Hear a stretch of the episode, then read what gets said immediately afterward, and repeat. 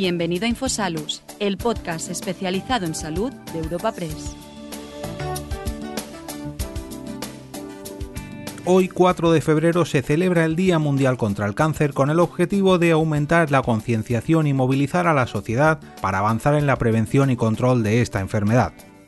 Por ello, Europa Press ha decidido acercar sus micrófonos hasta la Asociación Española contra el Cáncer para conocer cómo la pandemia que sufre nuestro país desde hace prácticamente un año está afectando a los pacientes que padecen esta enfermedad.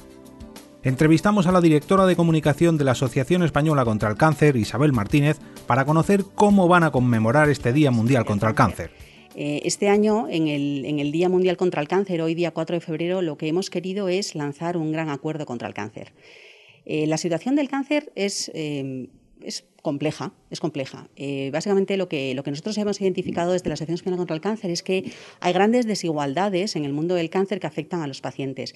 Desigualdades que nosotros hemos abarcado en tres diferentes ámbitos. Por un lado, el ámbito de la prevención. En ese sentido, lo que nos encontramos en España es que existen desigualdades cuando hablamos de los cribados.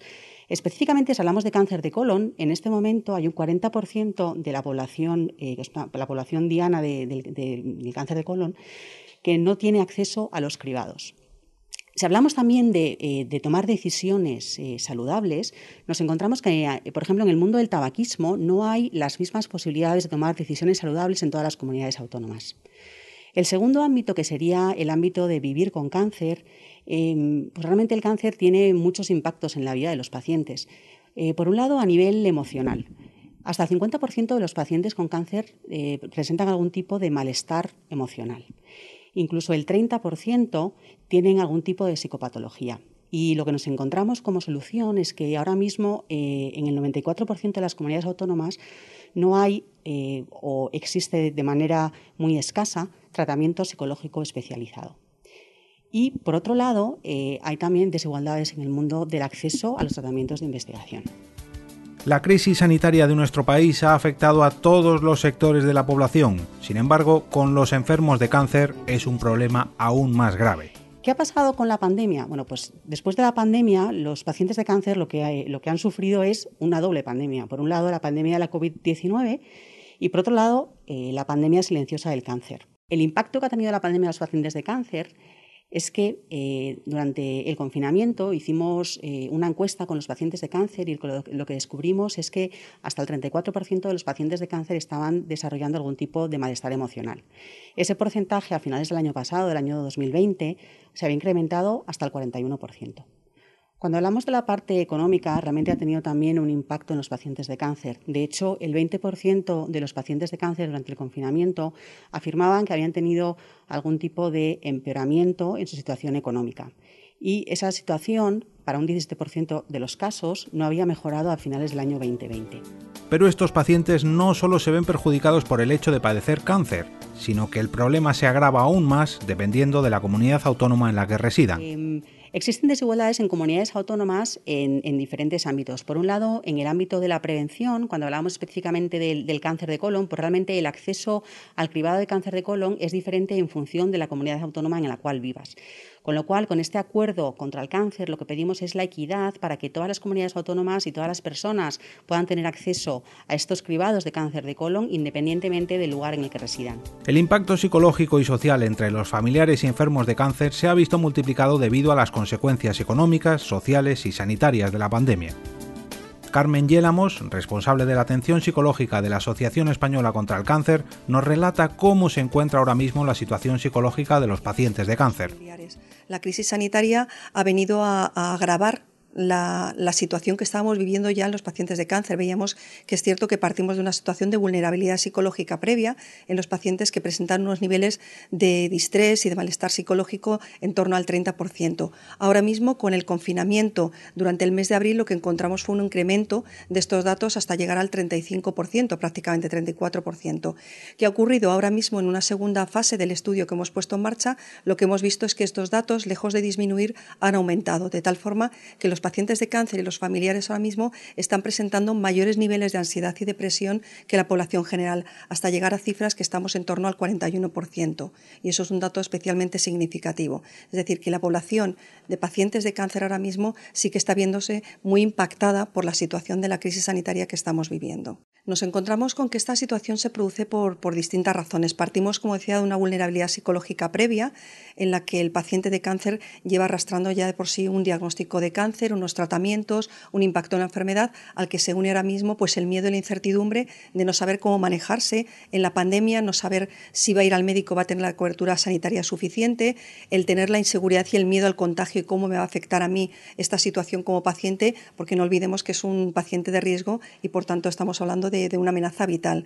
De tal forma que todo este conjunto de cosas hace que ahora mismo los pacientes estén más afectados psicológicamente que, los, que el resto de la población.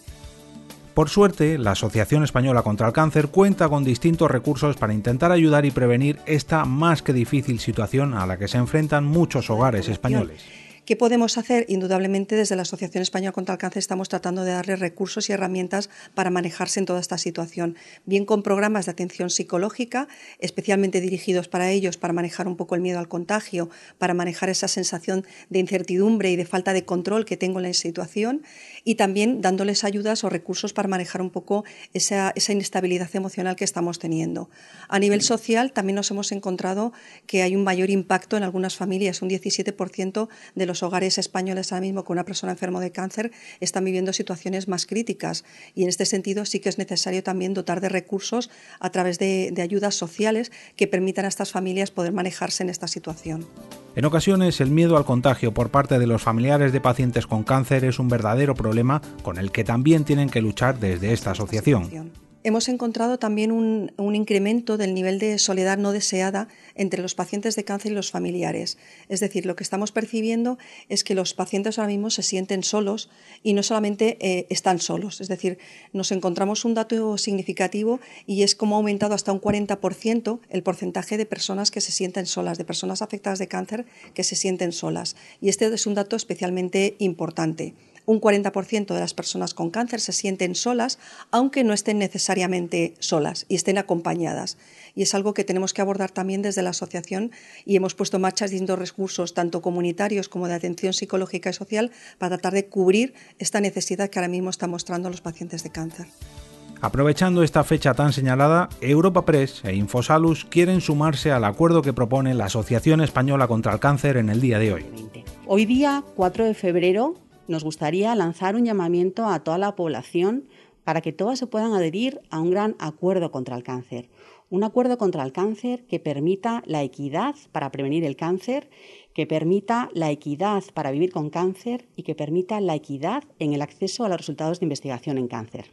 Para adherirse a este acuerdo, lo que hay que hacer es entrar en acuerdocontralcáncer.com y a través de esa, de esa, página web cualquier persona puede eh, unirse al acuerdo y realmente mostrar su compromiso con los pacientes de cáncer para conseguir esa equidad para prevenir el cáncer, esa equidad para vivir con cáncer y esa equidad para el acceso a los resultados de investigación. Es que en realidad esto no es tanto eh, eh, esa parte como más legislativa, sino que son muchas cosas. Y ahora mismo lo que estamos haciendo es un llamamiento a las personas de a pie, realmente a los ciudadanos de este país, para que se puedan unir de manera individual a este gran acuerdo contra el cáncer. Despedimos esta entrega de Infosalus invitando a todos nuestros oyentes a descubrir el resto de episodios de este podcast, así como los distintos programas de nuestra red a través de europapress.es barra podcast. Recuerda que todos ellos están disponibles en las principales plataformas de podcasting.